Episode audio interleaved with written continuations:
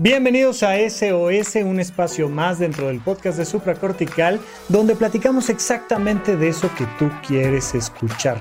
Me mandas un mensaje de voz y te contesto algo que nos puede ayudar a todos a elevar la calidad de nuestra vida.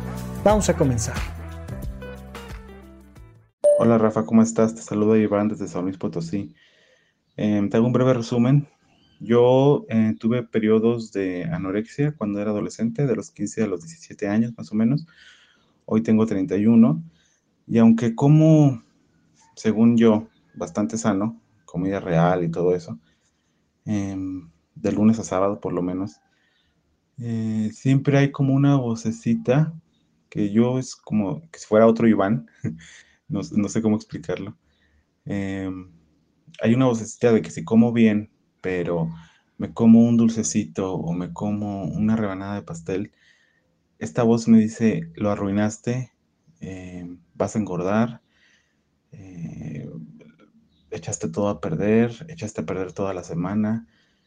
Y aunque mi voz racional ya es más fuerte y la escucho más seguido, esta otra, esta otra sensación de, de que fallé, de que voy a engordar sigue ahí, aunque sea bajita, sigue ahí. Entonces mi pregunta es, ¿puedo volver a tener una relación sana con la comida o, o, estos, o este periodo de anorexia que tuve me va a seguir toda la vida? Eh, quiero saber eso, quiero saber si algún día voy a poder comer bien sin irme a un extremo de todo sano, ejercicio, a todo chatarra, todo sin nada de actividad.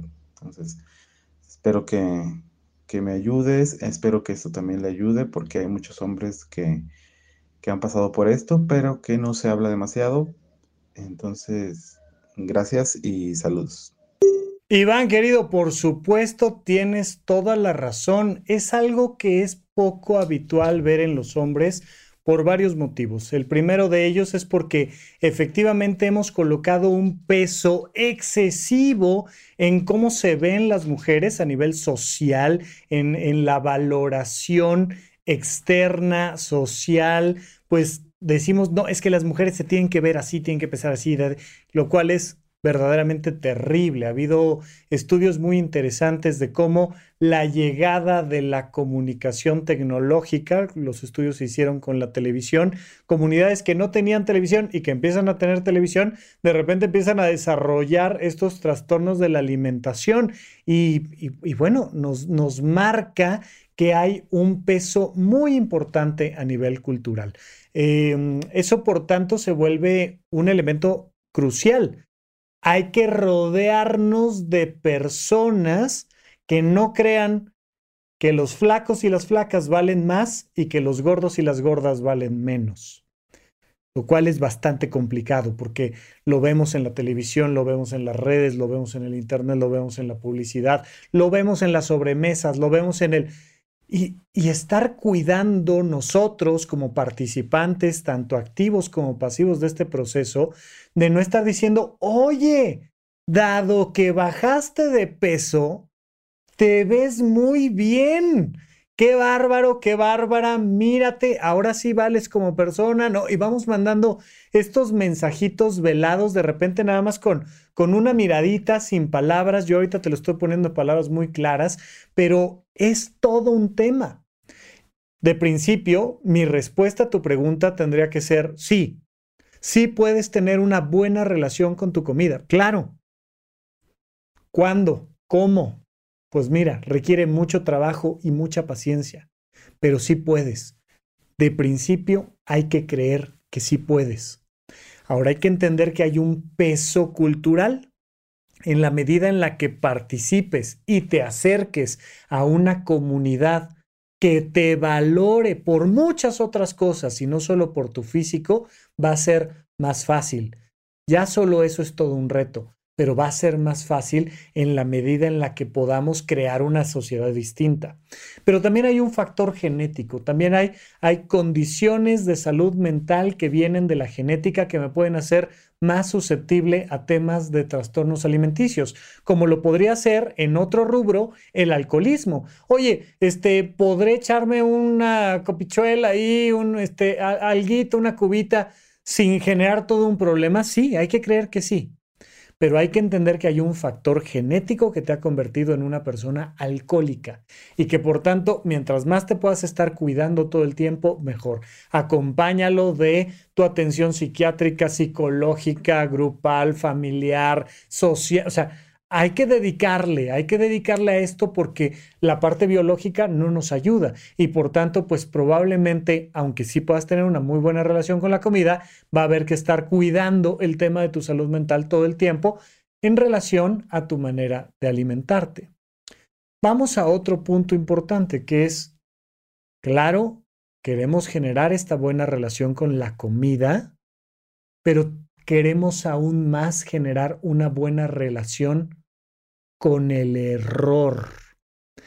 Hay que aprender a cometer errores. Hay que aprender a fracasar.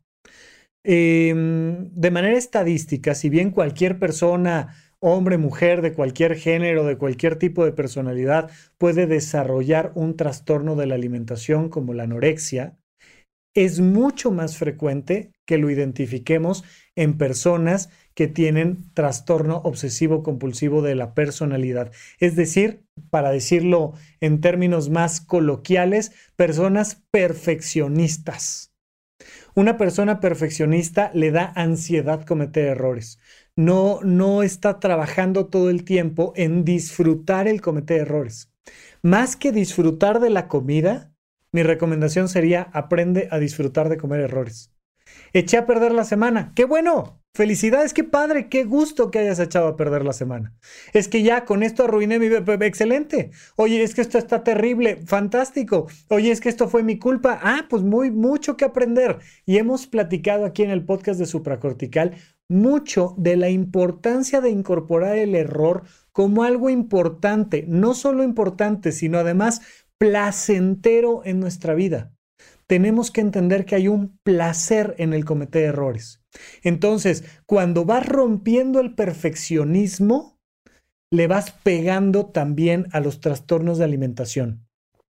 Porque los trastornos de alimentación vienen del perfeccionismo, vienen de esta idea de quién dijo que era fácil ser princesa. ¿No? O sea, es, es, me tiene que pesar y tengo que esforzarme y más horas de ayuno y tal, y, ¡ah! y todo es en esta búsqueda del control y de la perfección.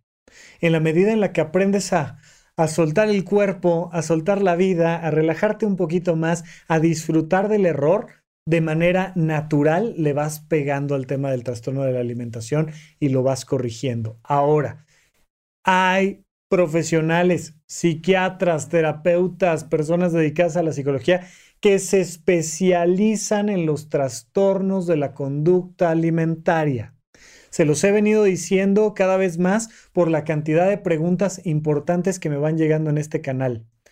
Esto jamás va a sustituir la atención personalizada con el especialista y con el subespecialista. Atiéndete con las personas de mejor calidad que puedas como profesionales. Yo estaré encantado de que lo platiquemos, de dar algunas recomendaciones, pero los trastornos de la alimentación no son una cosa que se deja ahí a, la ligera, sino que se atiende.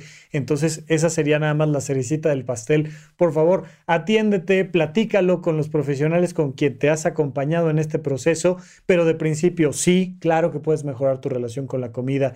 Segundo, entendamos que hay un contexto tanto cultural como biológico. Tercero, aprendamos a disfrutar del error. Echaste a perder la semana, no pasa nada y luego vayamos cada vez más acercándonos a los profesionales que nos pueden ayudar. Vamos con la siguiente pregunta. Hola Rafa, ¿cómo estás? Mi nombre es Ana y bueno, te, te envío este mensaje por lo siguiente. Yo tengo una situación muy específica que todavía no sé si es compartida por muchas personas o no, porque considero que se trata todavía de un tabú, al menos aquí en México. Yo sufrí mucho maltrato físico y psicológico por parte de mi mamá cuando era muy niña. De hecho, prácticamente desde que tengo memoria hasta que yo cumplí 17 años, que fue el momento en, que, en el que salí huyendo de mi casa. Yo tomé terapia, he tomado terapia psicológica por muchos años, eh, que, intermitentemente algunas veces, pero de que tengo memoria, por ahí empecé de los 20 años, la dejé como a los 25, luego la retomé como a los 31 y a los 33 otra vez la dejé. El punto es que al día de hoy yo no siento que haya sanado esa parte de mi de mi, de mi vida, de mi personalidad, de mi pasado y todavía este, siento que me afecta mucho, que me lastima mucho el hecho de, haber sufrido este tipo de abusos por una persona tan importante en mi vida como lo era mi mamá. Este, eh, quisiera pues que me dieras una recomendación en cuanto a cuál podría ser mi siguiente paso, en el sentido de que si yo debería continuar con la terapia o no, o este, o cuál sería tu recomendación, porque eh, soy una persona que me gustaría salir adelante, tanto de forma personal como profesional y en todos los aspectos de mi vida. Trato de llevar a cabo todas las recomendaciones de salud mental, leo sobre el tema también, incluso he pensado en tomar la carrera de de psicología para también entender un poco más sobre todos estos procesos. Este, psiquiatría no porque ya soy este profesionista y tengo un MBA y no creo ahorita poder retomar todo este tema de, em, de estudiar una carrera de medicina, por ejemplo, pero sí lo llegué a pensar. El, el cómo podría yo llegar a sanar un poco más eh, al día de hoy yo estoy casada, tengo una hija, estoy tratando de romper esos patrones con mi hija, creo que lo estoy logrando. Mi hija tiene un tipo de crianza respetuosa muy diferente a la que yo tuve. Eh, sin embargo, yo todavía estoy lastimada, dolida, triste por lo que sucedió en mi infancia y adolescencia y por eso es que me gustaría saber este, qué opinas. Gracias. Ana, querida, primero que nada, oye, qué padre todo el entusiasmo que tienes alineado hacia el tema de tu desarrollo personal. No, no necesitas estudiar la carrera de psicología. Si quieres, te llama, quieres ayudar a otros, adelante, pero no por estudiar psicología vas a resolver más este tema y menos por estudiar psiquiatría. Ahí definitivamente no te lo recomendaría. Ahora, pero de que traes este entusiasmo me encanta sigue leyendo, sigue escuchando podcast, sigue yendo a conferencias. Sí, sí, claro, sí, claro. Sigue llenándote de información para que tú determines qué toca hacer que no estás haciendo. ¿Qué hay pendiente? Mira, al final un trauma es un proceso pendiente. A veces son palabras atoradas en el cuerpo, son cosas que tengo que decir. A veces son acciones atoradas en el cuerpo, son cosas que tengo que hacer. Hay algo que no has terminado de hacer. Es esta idea que hemos visto en la literatura, que la vimos en, en la serie de televisión de Viajeros en el Tiempo, eh, que la hemos visto en muchos, muchos espacios donde un fantasma, por ejemplo, es fantasma porque está atorado en esta dimensión, porque no ha soltado algo. Hay algo que tiene pendiente por hacer, que se haga, que se logre. Entonces yo te diría, hay algo que falta hacer. No algo que falta leer, no algo que falta escuchar, no una terapia a la que falta ir. Que sí, vea todas las que quieras. Sigue yendo el resto de tu vida a terapia. ¿Por qué no? Es como si alguien me dice, oye, ¿deberé de seguir yendo al gimnasio? o ya con el ejercicio que hice hasta ahorita ya. Hasta que te mueras, ve al gimnasio, por favor. O sea, de aquí a que tengas vida hay que seguir yendo al gimnasio, hay que seguir comiendo bien, hay que seguir durmiendo bien, hay que seguir yendo a terapia. Oye, no, yo creo que yo ya dormí lo que tenía que dormir, yo creo que ya voy a parar ese, ese tema del descanso, yo ya... No, hay que seguir yendo a terapia, hay que seguir leyendo, sí, todo sí, pero ¿qué no has hecho? físicamente, son cosas que hay que poner en la agenda, son cosas que se deben de poder filmar, fotografiar, contar. no es solo lo que incorporas, sino lo que haces con ese pasado que tienes.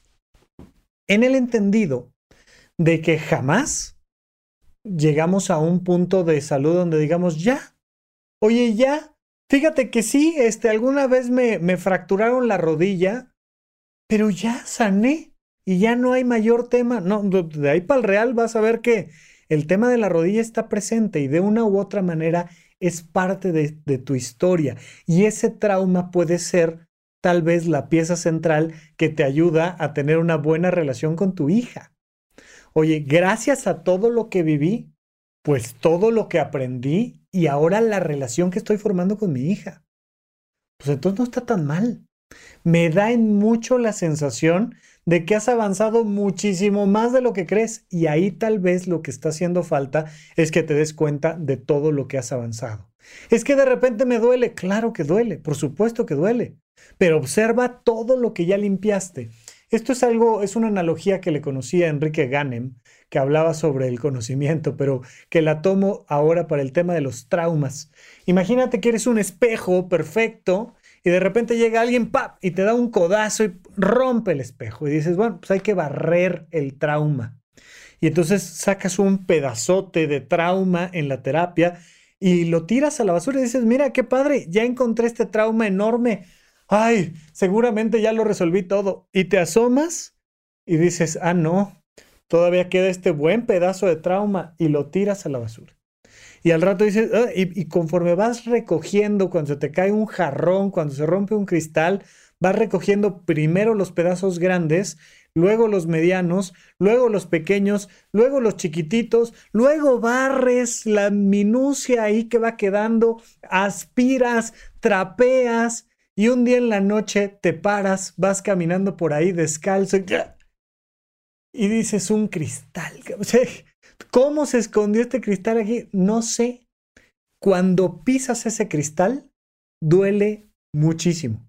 Y uno dice, no es posible. Como si nunca hubiera barrido en mi vida, como si nunca hubiera ido a terapia. Duele mucho. Pero es un pequeño cristal. Probablemente no te has dado cuenta de todo lo que ya resolviste previamente. Y pues como te vas encontrando con los cristalitos, pues se va volviendo una cosa de, es que, es que nunca acabo. No, nunca acabas. Ni hay por qué acabar. No hay prisa. Solo cada vez que encuentres el cristal, te lo quitas y dices, mira, un cristal. ¿Ahora qué hago con él? Hay algo que me falta hacer que no he hecho. Tengo que tirar este trauma a la basura. Es un proceso pendiente. Es algo que no he dicho. Es algo que no he hecho. Es algo que falta. Lo hago. El problema de las terapias es cuando nos atascamos en pensar, pensar, pensar, recordar, recordar, recordar. Recuerda que hay dos maneras de tirar estos cristales de trauma a la basura. Por un lado la reflexión y por otro lado la acción, la experiencia. Cuando yo hago cosas, cuando yo abrazo a mi hija, estoy resolviendo mi trauma. Es que el abrazo para que ella no se traume, no, el abrazo para yo poder amar, ser feliz, liberar, estar bien con ella. Lo hago por este vínculo que me sana a mí. Como consecuencia, mi hija se siente amada y apoyada y respetada y maravilloso. Pero el elemento central es que te abrazo, te amo, te beso, te cuido, te apapacho, te escucho, dialogo, porque eso va sanando mi trauma. Por un lado, me meto al pasado a ver qué sucedió, a reacomodarlo, a soltar, a liberar, a encontrar los procesos pendientes. Pero por otro lado, mis acciones, mis acciones concretas me llevan a la resolución del trauma. Entonces, no nos quedemos atorados en la terapia solo reflexionando y pensando y recordando. Llevémoslo al presente, que es donde vamos haciendo este, ¿no? Te asomas al pasado para ver el trauma y regresas al presente para tirarlo a la basura. Si no convertimos todo lo que estamos aprendiendo en acción concreta, no llegamos a ningún lado. Así es que, Ana, mil gracias por tu pregunta. De verdad, de verdad creo, por como te escucho, que has avanzado más de lo que crees. No hay necesidad de que estudies ni psiquiatría ni psicología, a menos que sea tu vocación y te apasione y te llame. En ese caso, adelante. Y yo desde acá te mando un abrazo. Vamos con nuestra siguiente pregunta. Hola Rafa, ¿qué tal? Un gusto eh, enviarte este mensaje para las cápsulas de SOS que haces. Em, mi nombre es Edith, tú y yo ya nos, ya nos conocemos desde hace un buen rato, eh, pero ahora, bueno, pues me toca escuchar tus, tus maravillosos podcasts desde Francia y después de hace casi cuatro años. Hace 14, 15 años, pues yo viví algunas experiencias que fueron realmente fuertes y un poco o demasiado traumatizantes, ¿no? Eh, sobre todo en temas de, pareja que me llevaron a, tomar decisiones bastante fuertes.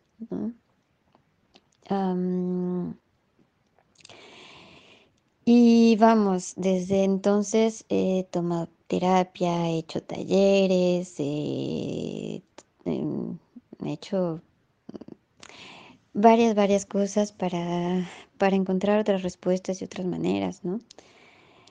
El tema es que ahora veo que me cuesta muchísimo trabajo eh, quedarme en una relación y realmente,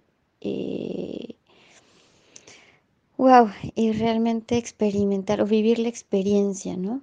Porque inmediatamente toco con estas emociones que fueron del pasado, con estos miedos, ¿no? De, mm, de no querer tocar con algo fuerte, ¿no? Y que me lleve a, a la locura o a tener los mismos patrones o a hacer, hacer tonterías, ¿no? Entonces, ay, por favor, una, una respuesta que, me ayude como a tener un poco más de claridad de cómo hacerlo, de, de, wow, de, tener una dirección que me pueda dar paz y buenos resultados. ¿no? Bueno, gracias. Eh, sigue siendo un poco difícil como esta vulnerabilidad de abrirse y decir las cosas como como la sentimos, pero en todo caso, muchas gracias y, todo lo mejor. Chao. Edith, querida, besos, besos hasta Francia. Te mando un gran abrazo. Por supuesto que nos conocemos desde hace años. Qué gustazo escuchar tu voz de nuevo. Oye, sí, fíjate en esto, muy importante. Ay, la pregunta se iba desdibujando, desdibujando, desdibujando. La pregunta está ahí, es clara pero se desdibuja. Se desdibuja por el miedo, se desdibuja por la falta de claridad, se desdibuja por varias cosas que no sé si estás abordando en terapia. Esto es súper importante. Entre otras cosas, la terapia sirve para que verbalicemos lo que nos está pasando y de repente poderlo concretar en una frase, en un renglón cuando después de una hora de terapia le estás dando vueltas y vueltas y vueltas y dices, ¿sabes qué? No me estoy dando el permiso de entrarle a mis relaciones de pareja con placer y confianza. Y es, así es, un renglón. Un renglón que se puede convertir en una pregunta. ¿Cómo permitirme experimentar mi nueva relación de pareja con placer y confianza? Y eso va llevándonos a acciones concretas y determinadas. La próxima vez que vaya a ver una película con mi novio, me voy a dar la oportunidad de apapacharlo y apapacharme este, mientras estamos viendo la película. Y me voy a quedar ahí, no voy a salir corriendo, porque normalmente me asusto y me hago para allá y salgo corriendo y al día siguiente no le hablo y, ¿no? Y después de una hora de terapia, de repente, ay, tener esa claridad de esto es lo que pasa, esta es la pregunta, esta es la acción determinada. Entonces te fuiste dando cuenta hacia el final de la pregunta que nos íbamos, nos íbamos, ¿sabes? cuesta trabajo decirlo por la vulnerabilidad. Sí, no es una cosa de capacidad intelectual que digas, ay, es que es que no no sé pensar y no sé qué decir. No, sino que de repente es, híjole, es que si lo digo me vulnero. Pues para eso hay que ir a un lugar seguro con una persona de confianza, abrir el alma, vulnerarse y llegar a las decisiones concretas. Eso se llama terapia. no es nuevo para ti, pero lo platicábamos recientemente, uno no dice, ah, yo ya fui al gimnasio, ya estuve cuatro años en el gimnasio y ya, ya quedó, estuve diez años en el gimnasio y, y yo ya acabé. No, hay que regresar, especialmente si hay algo ahí que buscar. Tú me haces la pregunta concreta. Oye, dada las historias que tengo de relaciones de pareja, ¿cómo le hago ahora para confiar? Pues mira, el trauma se convierte en miedo y el miedo nos paraliza en el presente. Lo único que podemos hacer es enfrentar el miedo y reflexionar de dónde viene. Reflexión, acción. La reflexión y la experiencia van resolviendo el trauma. Ya sé de dónde viene. Ahora voy a hacer algo diferente. Ya sé de dónde viene mi miedo a aventarme a la alberca. Ahora me voy a aventar a la alberca.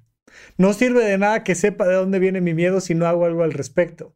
Es muy importante que hagamos el doble proceso, pero definitivamente la ruta de salida es enfrente ese miedo a través del placer. Crea estas decisiones concretas de cómo me la puedo pasar bien en pareja, qué puedo hacer bien en pareja. Y entonces tomas estas decisiones y lo disfrutas. La resolución está siempre a través del placer.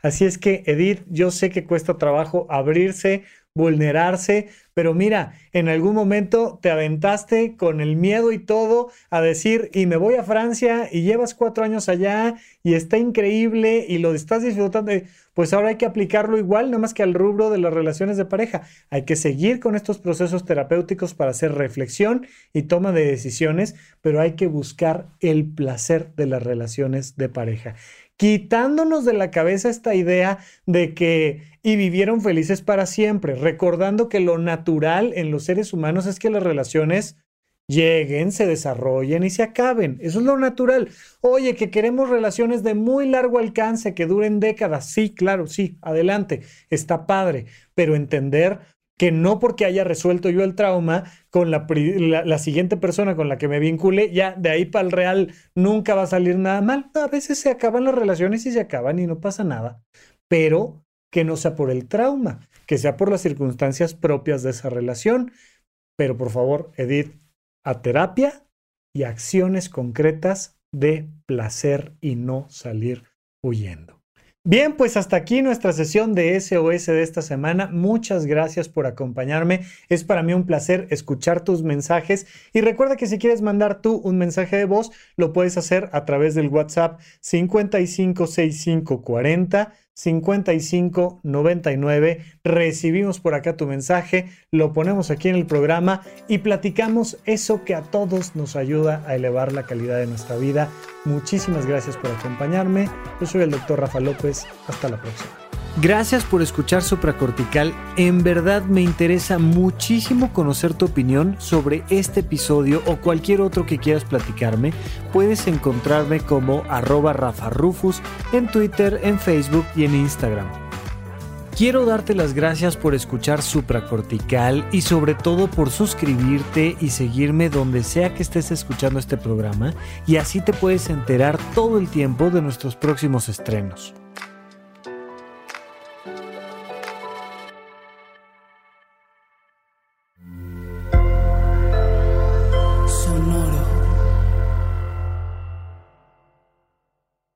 ¿No se merece tu familia lo mejor? Entonces, ¿por qué no los mejores huevos? Ahora, Egglands Best están disponibles en deliciosas opciones. Huevos clásicos, de gallina libre de jaula y orgánicos de Egglands, que ofrecen un sabor más delicioso y fresco de granja que le encantará a tu familia. En comparación con los huevos ordinarios, Egglands Best contiene la mejor nutrición como 6 veces más vitamina D, 10 veces más vitamina E y el doble de omega 3 y B12. Solo Egglands Best. Mejor sabor, mejor nutrición, mejores huevos. Visita egglandsbest.com para más información.